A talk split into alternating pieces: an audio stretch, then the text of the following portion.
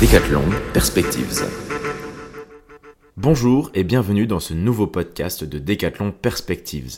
Qu'est-ce qu'on fait chez Decathlon Perspectives? Eh bien c'est simple, notre but c'est d'éclairer les futurs possibles dans l'optique d'aider chacun à prendre les décisions d'aujourd'hui.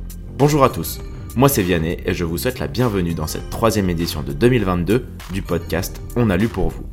Aujourd'hui je vais interviewer Stéphanie, exploratrice des futurs chez Decathlon Perspectives. Stéphanie va nous parler du livre du philosophe Roman Kresnarik, The Good Ancestor, qui alerte sur le fait que les décisions que nous prenons et les actions que nous réalisons maintenant auront un impact considérable sur les générations à venir.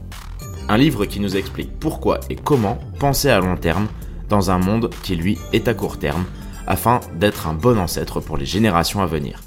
Alors, sans plus attendre, comment as-tu vécu cette lecture? À la lecture de ce livre, j'ai pris conscience que mes décisions, mes actions doivent être prises en consultant de manière imaginaire mes futurs descendants. Le livre me confirme l'intérêt d'imaginer et de préparer le futur bien au-delà de, de, nos propres vies. C'est un peu notre rôle aussi à Décathlon Perspective, où l'on aime penser le temps long et se projeter dans, des futurs souhaitables. Alors euh, concrètement, de quoi parle ce livre? L'auteur explique la nécessité d'un changement radical de notre perspective temporelle vers une perspective beaucoup plus centrée sur la réflexion à long terme et vers les conséquences de nos actions au-delà de nos propres vies. Ce n'est qu'alors, d'après lui, que nous pourrons vraiment respecter et honorer les générations à venir. En effet, comment pouvons-nous être de bons ancêtres? Il décrit nos mentalités d'exploitation à court terme qui ont colonisé l'avenir.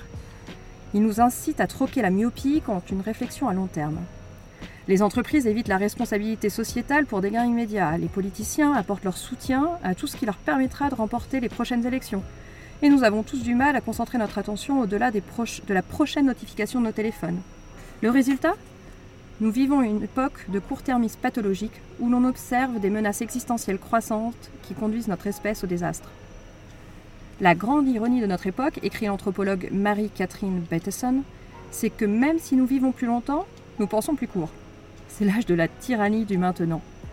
Et nous assistons à l'incontournable paradoxe que la nécessité d'une réflexion à long terme est une question de la plus haute urgence, nécessitant une action immédiate dans le présent. Est-ce qu'il y a deux ou trois faits que tu retiens tout particulièrement de cette lecture?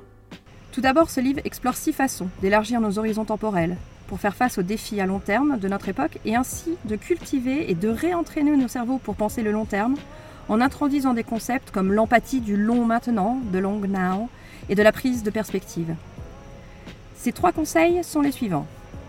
Le premier, imaginer le futur grâce à l'humilité profonde et basé sur le développement d'un objectif transcendant pour l'humanité. Le deuxième, se soucier de l'avenir, ce qui nécessite un état d'esprit se préoccupant des générations à venir et un sens de la justice intergénérationnelle. Et enfin le troisième, planifier l'avenir au-delà de nos propres vies grâce à la pensée cathédrale et à la prévision holistique. Dans la troisième partie, il propose une organisation basée sur la deep democracy, ou démocratie profonde, et insiste également sur la nécessité de créer une économie mondiale qui réponde aux besoins humains dans les limites des moyens biophysiques de la planète, génération après génération. Il s'agit d'aspirer à une civilisation écologique. Pour conclure, il faut troquer notre myopie contre une réflexion à long terme pour les générations futures en les incluant dans nos projections. Car nous sommes leurs ancêtres et les choix que nous faisons, politiques, environnementaux, culturels, technologiques, façonneront inévitablement leurs perspectives et leur futur. Avons-nous ce qu'il faut pour devenir les bons ancêtres que méritent les générations futures? Si ce podcast a éveillé ta curiosité, tu retrouveras ce contenu et bien d'autres sur notre plateforme en ligne via l'adresse que tu pourras retrouver dans la bio de ce podcast. Et surtout, n'hésite pas à nous partager tes ressentis et tes commentaires en nous contactant directement via l'adresse Decathlon Perspectives avec un S à decathlon.com. Je t'invite à t'inscrire à la newsletter pour être tenu au courant des prochaines publications et surtout, reste connecté car Decathlon Perspectives te concocte des scénarios du futur qui viendront bientôt illustrer les enjeux de la pensée long terme. Car une fois de plus, le futur ne se prévoit pas, il se prépare. Je te dis à bientôt pour un prochain podcast Decathlon Perspectives. Decathlon Perspectives.